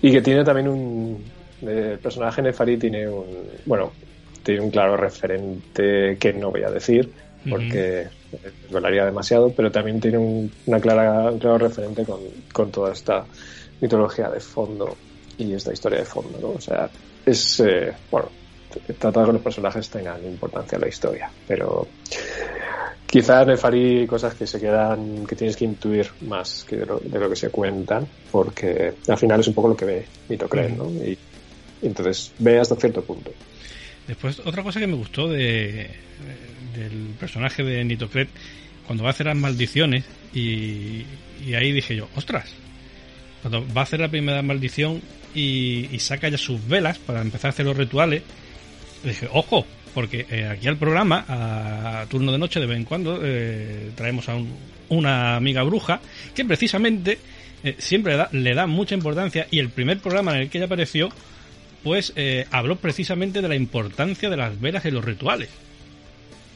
Entonces ya no sé si tú ya has previamente habías explorado por ahí, habías indagado o, o ha sido casualidad. No, no es casualidad. Eh, a mí me gusta mucho la magia, la magia real, quiero decir. De hecho, en la novela que en la novela que mencioné antes, Necromantella, eh, de hecho es esa novela que el protagonista es un nigromante, toda la magia que aparece está extraída, inspirada en magia ceremonial auténtica. La magia de los, de los grimorios renacentistas hasta el siglo XIX, incluso la magia de la Golden Dawn, o sea, las clavículas de Salomón, etcétera, etcétera. Eh, entonces, en esta novela, en La bruja con tentáculos, no he querido utilizar una base de magia real, densa y, y, digamos, culta o lo que sea, pero sí cojo el concepto de, de, la magia a través de las velas, que sé que es uno de los elementos. En Wicca se utiliza, por ejemplo, mucho. Uh -huh. eh, entonces, aunque lo que hace Nitocren no es Wicca, porque no tiene nada que ver, obviamente. Pero las velas tienen un significado en la Wicca y no en la Wicca, sino en otros tipos de magia también. Y Nitocred, por tanto, quise, a la hora de buscar qué tipo de magia hacía y cómo la hacía, decidí utilizar las velas. Lo que pasa que ya, a partir de ahí, me salí de lo que es lo que pueda ser referentes de magia y tal, y directamente es, son, se basan en los colores de las velas, no son más allá de una vela negra, ¿no? sino de la vela roja sirve para no sé qué, no sé cuántos, tal. Los, la textura la, de que está hecha la vela, y a partir de ahí hay un tipo de vela por cada, por cada tipo de magia que va a hacer. Parecía como una cosa desenfadada que, que le daba, podía darle coherencia. No, no, pero es que era, claro, yo lo estaba leyendo y, y, por lo menos para mí se lo daba, porque como te digo, o sea, esta amiga nuestra que cuando viene por aquí y, y, y claro, y efectivamente es como Nito crees, es, es, decir, para cada cosa necesitas una vela que sea de un color y que esté hecha de una forma y que sea de una cera tal, de una cera cual, nunca lo enciendas con un encendedor, tiene que ser con una cerilla. y claro, yo lo estaba viendo y digo, digo, hostia, digo, aquí hay base.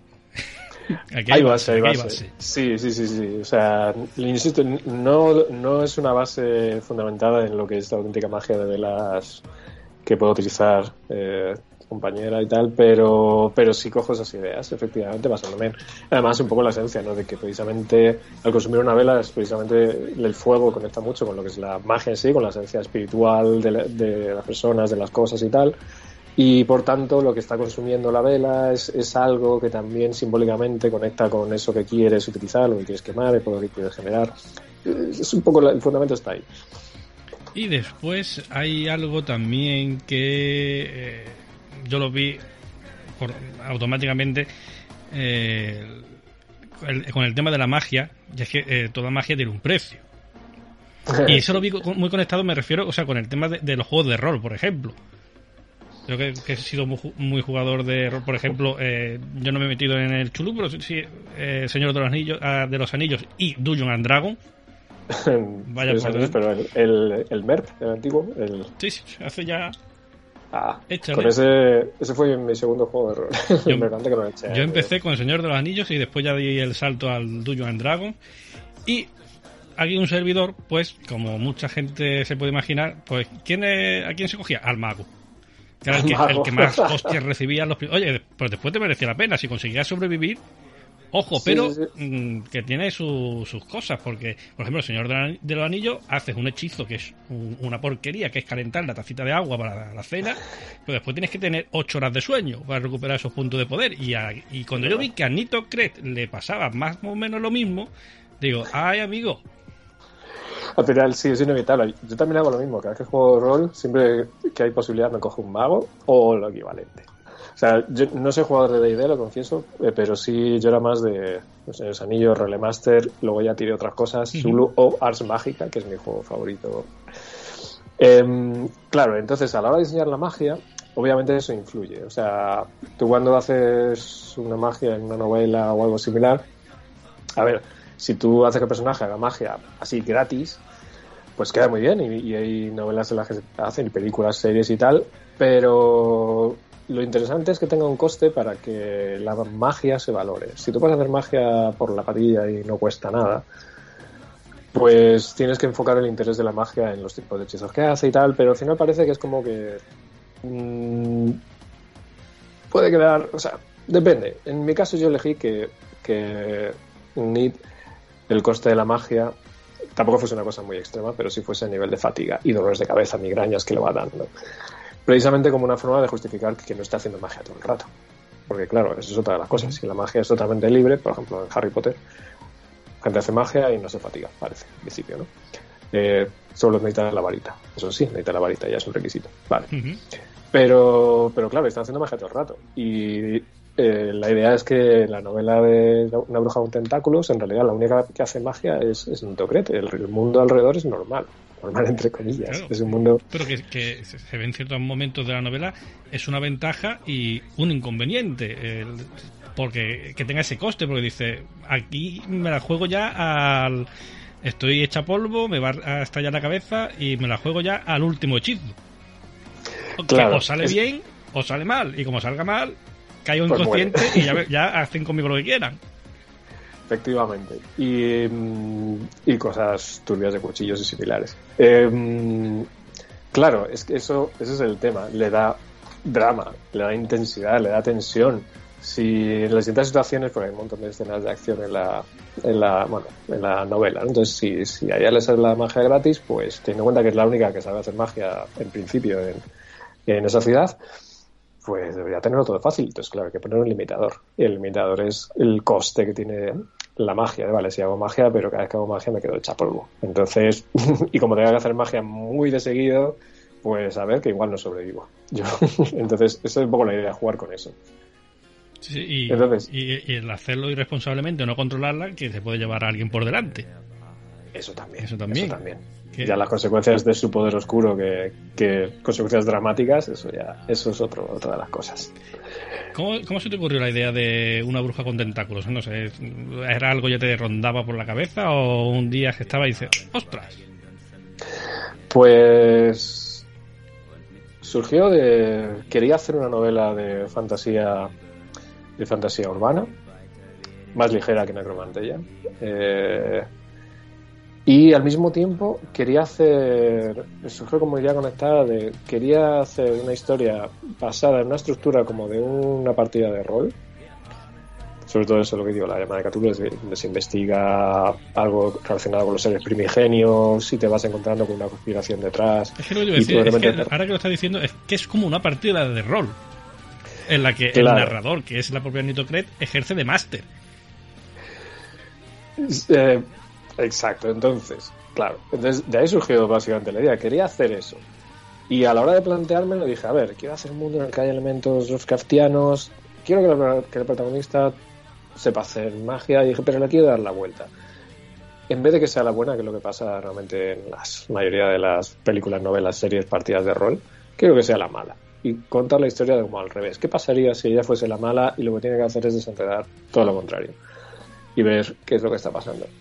Y de ahí surgió, a partir de ahí dije, bueno, quiero hacer un personaje además, hacerlo plan algo que sea divertido, el personaje sea divertido, ella sea divertida, sea así como, como muy carismática pero muy cínica.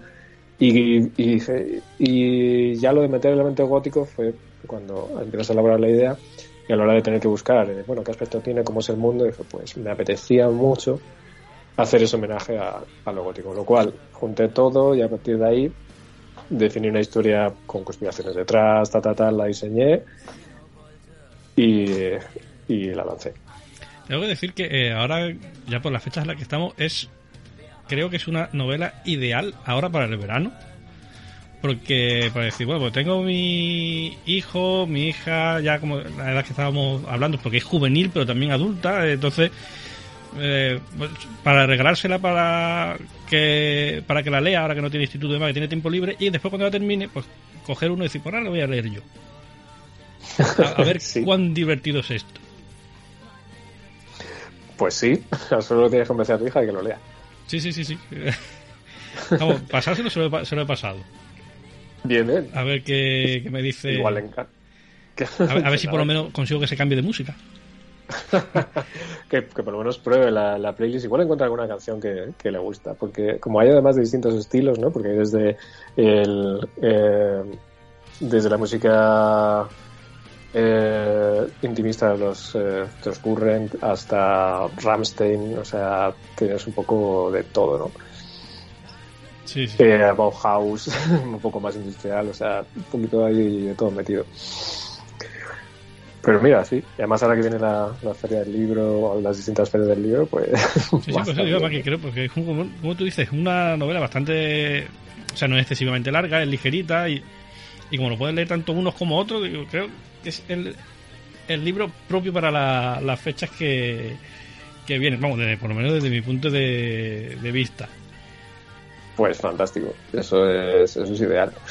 Ha coincidido así en las fechas, más o menos cuando hemos ido sacando, pero creo que ha salido efectivamente un momento, momento en el que se puede llamar la atención.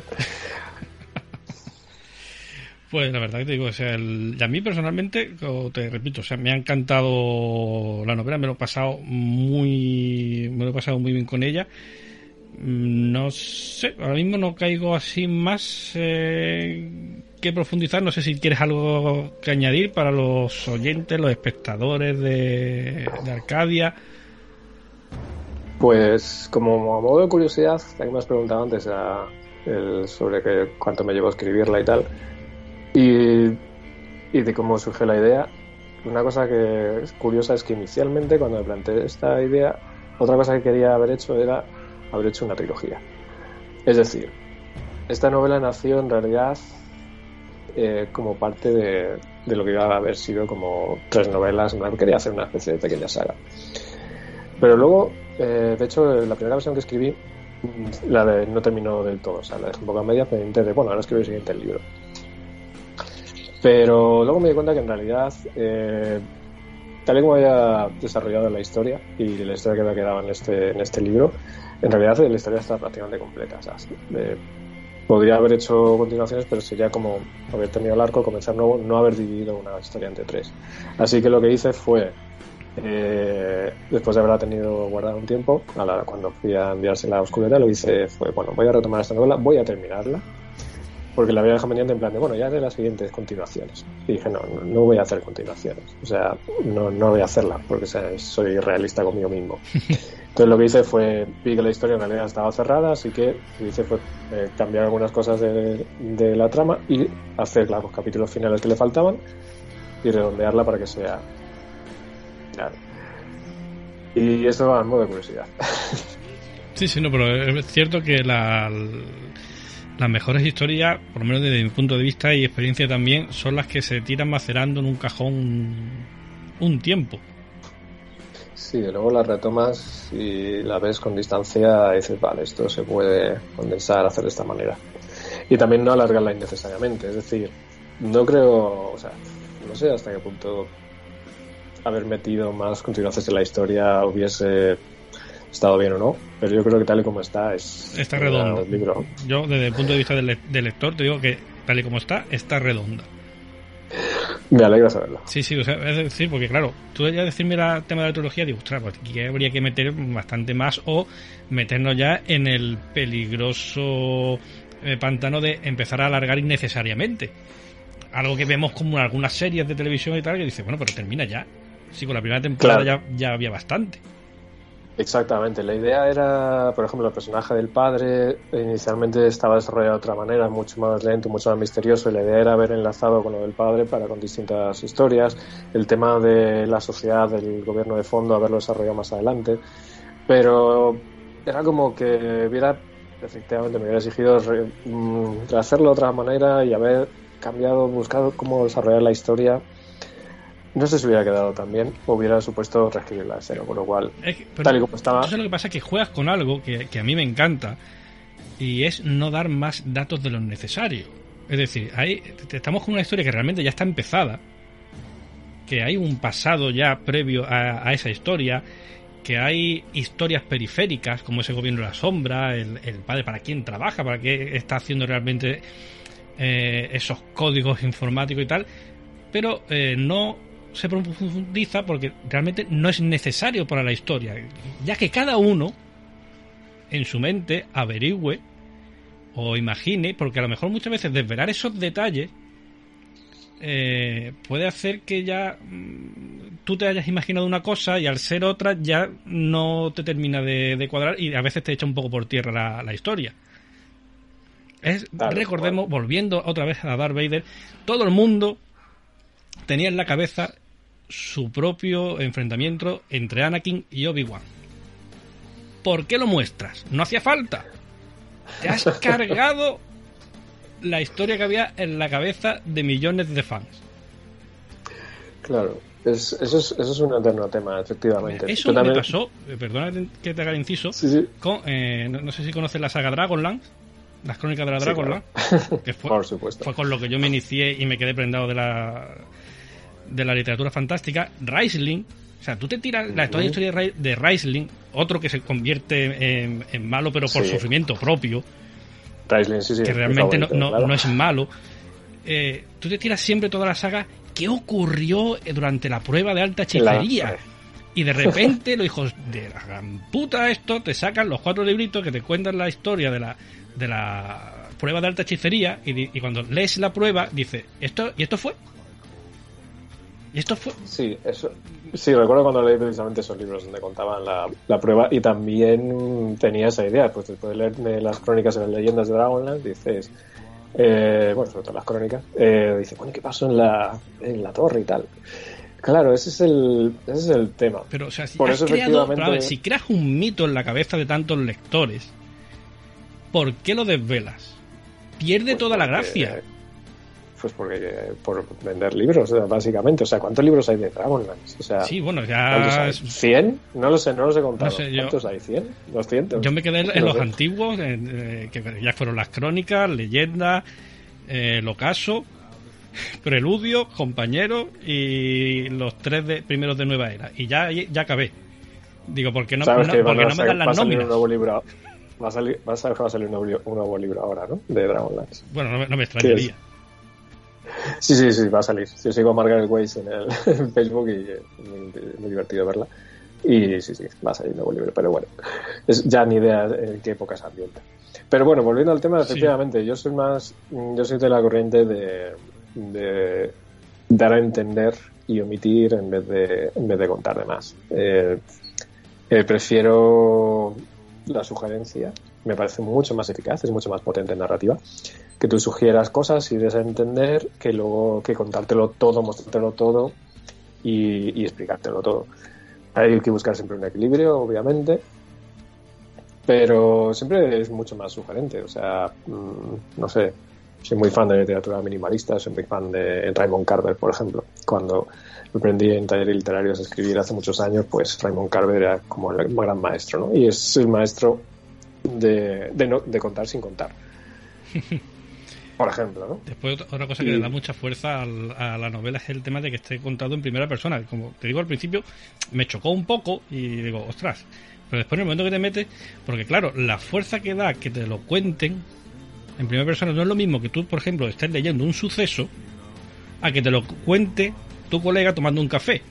Tú lo estás leyendo y tal, Sí. pero si te lo están contando la persona Sí. en primera persona, tu mente automáticamente ya está trabajando y ya está montando la escena.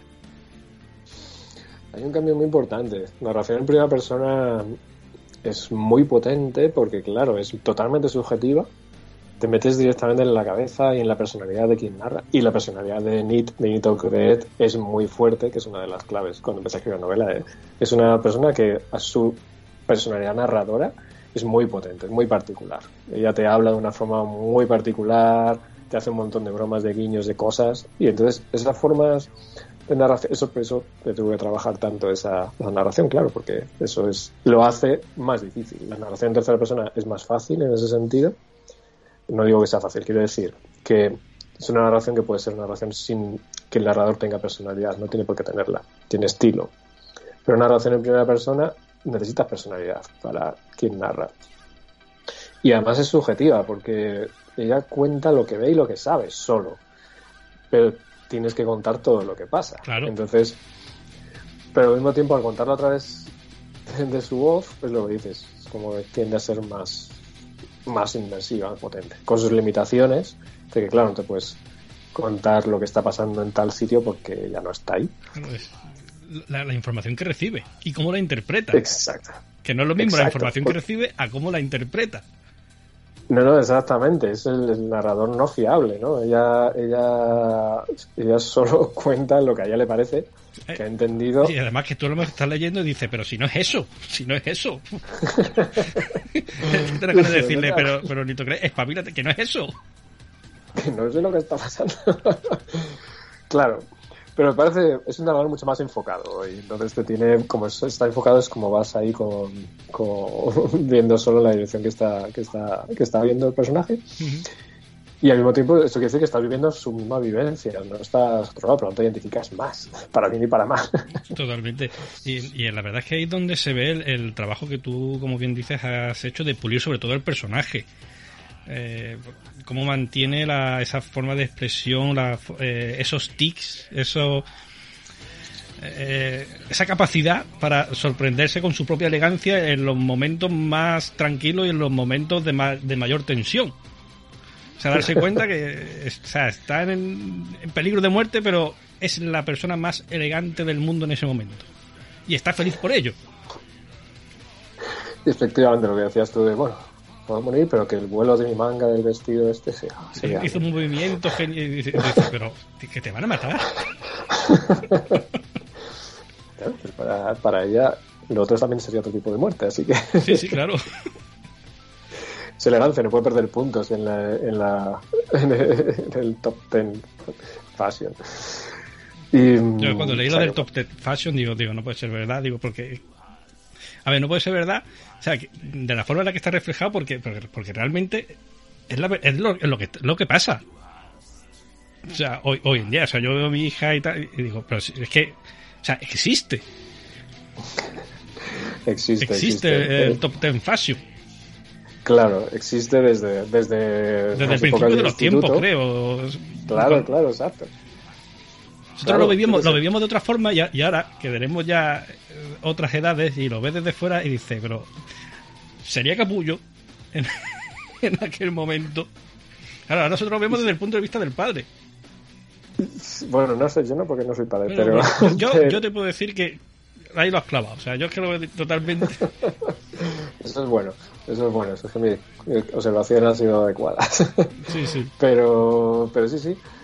Claro, es un poco la, la idea, ¿no? De, de sí, eh, la elegancia, la vista de fuera, eh, que es una cosa, pues, que puede ser esa edad, pero también de, de, según qué ámbitos, porque también hay, hay mundos adultos que se, bueno, bueno, también, digo, hay mundos adultos que se basan en todo eso. Mira el mundo de Hollywood. Sí, sí. Pero... Hablemos de la estética del mundo de Hollywood. Sí, totalmente, pero es que me hace gracia porque es que yo ya, te digo, estaba leyendo Nito Cret y digo, es que es mi hija. O sea, cuando, como le digo yo, digo, es que todos los chulos pasan frío. Digo, no te puedes ir en enero con una chaquetilla y un top con la barriga al aire. Por, pero porque estás divina de la muerte. Sí. Y da igual, o sea, y tú, como el padre da igual lo que le digas que ella va a hacer lo que le da la gana. Me va a decir, esta bufandita que llevo es muy mona, pero no abriga nada. Pero, pero, da igual, pero es monísima. Y además que hay un momento en, en, el libro en el que ella va con unos guantecitos que no abrigan nada, pero va divina. Efectivamente. O sea, es, que, es, que, digo, por eso te, cuando te dije antes de la entrevista, te, te, dije por WhatsApp, cuando digo, es que yo tengo a Nito Crees que la tengo en casa. Es que la tengo claro. en casa. Es que, por ejemplo, sí, sí, es que es también mis recuerdos de eso, de la, de la época gótica, discoteca gótica, que era mucho eso, también de, de, no, no, pues súper elegante, hace frío, pero muy elegante. Y eso pasaba, pasaba todo el tiempo. O sea, por eso digo que también es, es una cosa, efectivamente, es muy, muy adolescencia, pero también es como cosas también más, más adultas, depende de los ámbitos. Pero parecía hace muy, y, y, muy divertido. Que además también hemos pasado por eso de una forma u otra. Sí, sí pero, pero además es que está, está guay porque, claro, no es lo mismo el punto de vista, cómo lo va a leer eso mi hija, a cómo lo leo ¿Cómo yo. Tú? O sea, ella, ella va a leer diciendo, claro, es que es verdad, porque hay que. Y yo lo, lo, lo leo desde el punto de vista de descojonarme, de decir, está pasando frío porque te da la gana. Pero eso sí, va muy elegante. Totalmente. Yo confieso que estoy muy del lado de Nito Cret, me parece muy correcto. Pero no puedo, no puedo evitarlo, quiero mucho a Nito Cret.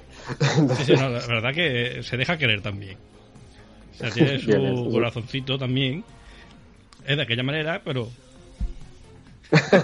es totalmente de aquella manera. Pero claro, ¿qué le vas a hacer? Es una bruja. Eh, tiene un poder un poco chungo a su alcance y bueno, tiene una vida muy complicada no se le puede culpar, tiene una vida muy complicada. Pero y... es un personaje eh, potente y es, y es, de agradecer. Sí, eso era fundamental. Eso era, eso era fundamental. Eh, que la protagonista fuese, fuese fuerte, fuese potente y porque es lo que tienen los personajes protagonistas. Eh, estamos hablando de que un personaje protagonista en una historia de fantasía eh, es capaz de resolver todos los problemas que le vienen por delante. Y si encima es la mala, pues obviamente tiene que ser más potente. Todavía, Mejor que mejor, Porque no mala. puede ser. Claro, no puede ser ma- no puede ser un personaje malo si eres, bueno, puedes, según qué tipo de historias. Pero realmente si es un personaje malo, los personajes malos son poderosos, son potentes, son fuertes y además de iniciativa. Es como, porque además eso es muy divertido porque eso es lo que lo mete, la- lo que lo mete en problemas, que esa es la clave. ¿no? Es una personalidad más hecha para atrás, pues sería más reactiva, pero no, no. Ella se mete en los problemas, además da un paso adelante, se coloca bien su vestidito o, o la chaqueta que lleve, o los guantes y dice, bueno, ¿qué pasa? Claro, sí, porque es la, es la antítesis del, de lo que podríamos denominar el, el viaje del héroe, ¿no? El, via- el- el héroe que siempre que él nunca piensa que está predestinado a hacer esto y tiene que descender primero a los infiernos para volver a, a resurgir. En, la- no, aquí Nitocret ya es quien es. Lo es y al mismo tiempo es una especie de viaje paralelo también de, de la antiheroína, digamos. Sí. Porque en Tokret es una antiheroína. Me gustan mucho los antihéroes, si hay personajes antihéroes. O sea, desde que recuerdo desde que leí hace muchos años eh, las novelas de Elric de Menigoné, de Michael Moorcock, y ahí descubrí el. Porque hoy día se. O sea, Dios conoce a George Martin, Juego de Tronos, y uy, los personajes que mueren, uy, los personajes que no son tan buenos, que son malos, tal. Bueno, pero es que eso ya lo hizo Michael Moorcock en sus novelas de Elric de Menigoné, que todos los compañeros que llevaba se le morían. Y de hecho, él mismo ha matado a un montón de gente que ha querido. O sea, la historia de Elric es fascinante. Estamos hablando de novelas. Aquí me voy a equivocar totalmente. Años 70 puede ser. Eh, decir ya. el caso es hace bastante. Eh, y yo cuando lo leí me fascinó porque el personaje de Elric es un antihéroe trágico. O sea, un, antihéroe- un personaje que lo primero que hace, o sea, lo que hace es, es un que tiene una espada maldita y lo primero que hace es, con esa espada es matar a una persona muy querida. Y le traumatiza la toda la vida. Y dices, joder, y este es un héroe de una novela de fantasía.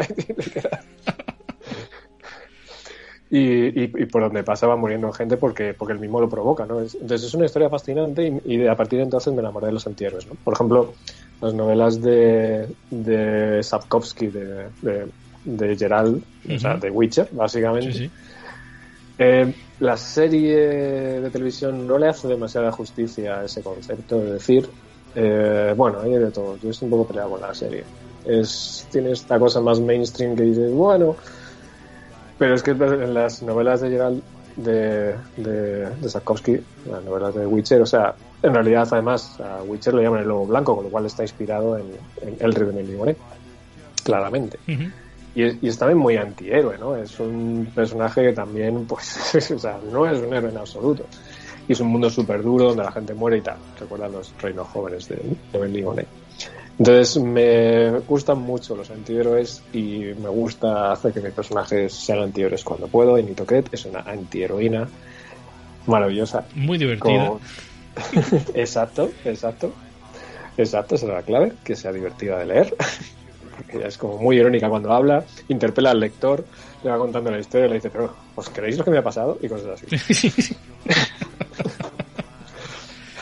es Que voy a tener que matarlo o algo, no sé. ese tipo de cosas. Pues Daniel, yo sabes, no sé si te has dado- habrás dado cuenta, pero lo tonto llevamos, y a mí se me ha pasado en un San, Santiamén, llevamos una hora, ¿eh? De, Ah. de charla.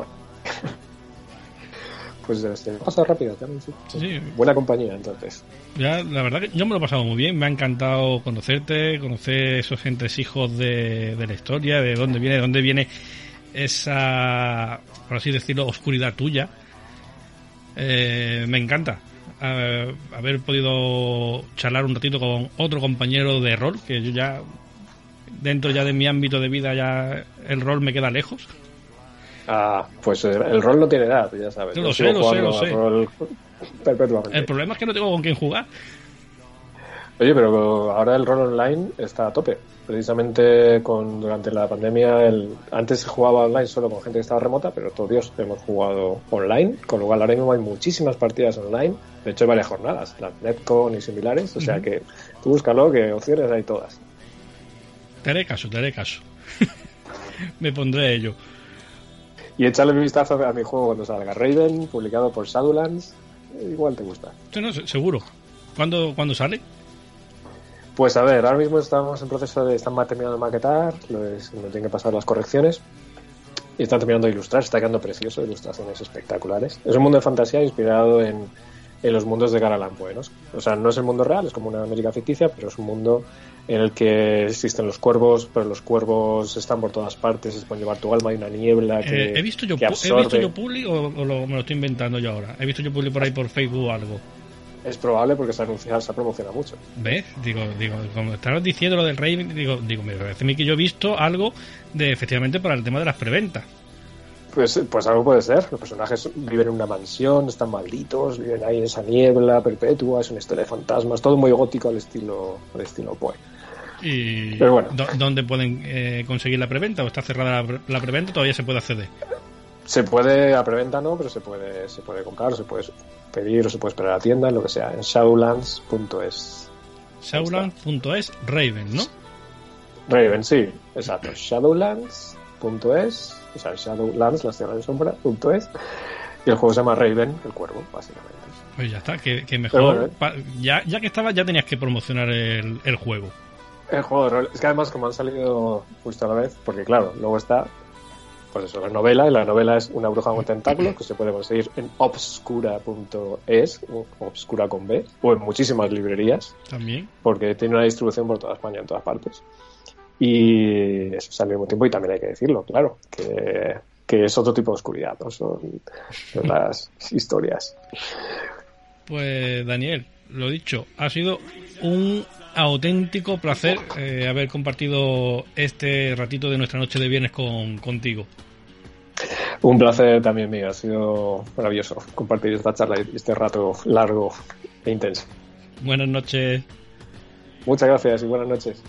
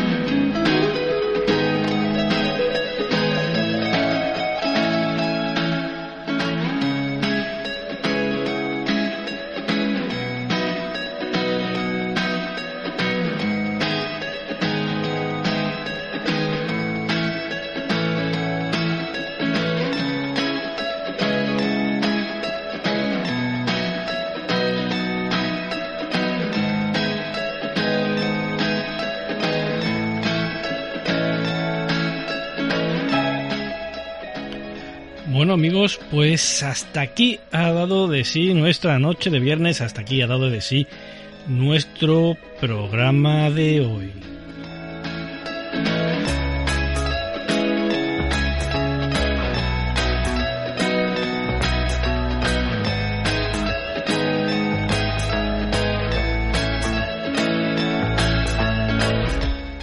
Y hoy sin mucha más demora me voy a ir despidiendo. Eso sí, dándoos como siempre las gracias a todos por estar ahí, por compartir este ratito con nosotros y por supuesto un millón de gracias a vosotros los mecenas, los que estáis ahí mensualmente aportando vuestro cafelito.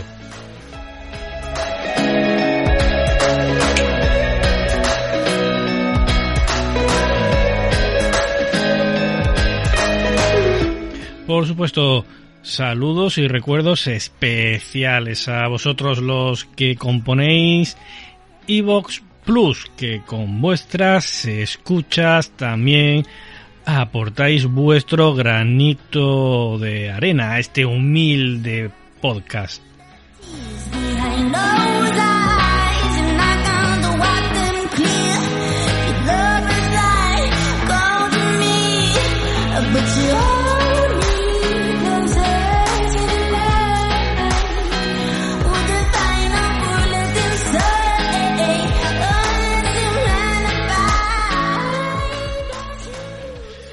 Ya sabéis, a vosotros los que vivís y trabajáis en vuestro particular turno de noche.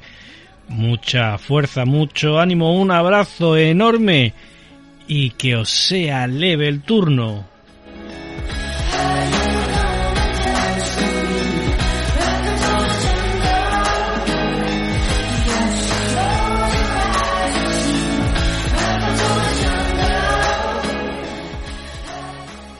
Y a vosotros, a todos los demás, ya sabéis, os veo la semana que viene, si es que queréis, evidentemente. Por favor, tener una muy buena noche de viernes, que paséis un felicísimo fin de semana, que cojáis fuerzas de cara al lunes y, como os decía, si queréis, que espero que sí, nos vemos aquí dentro de siete días, ya sabéis, en el turno de noche.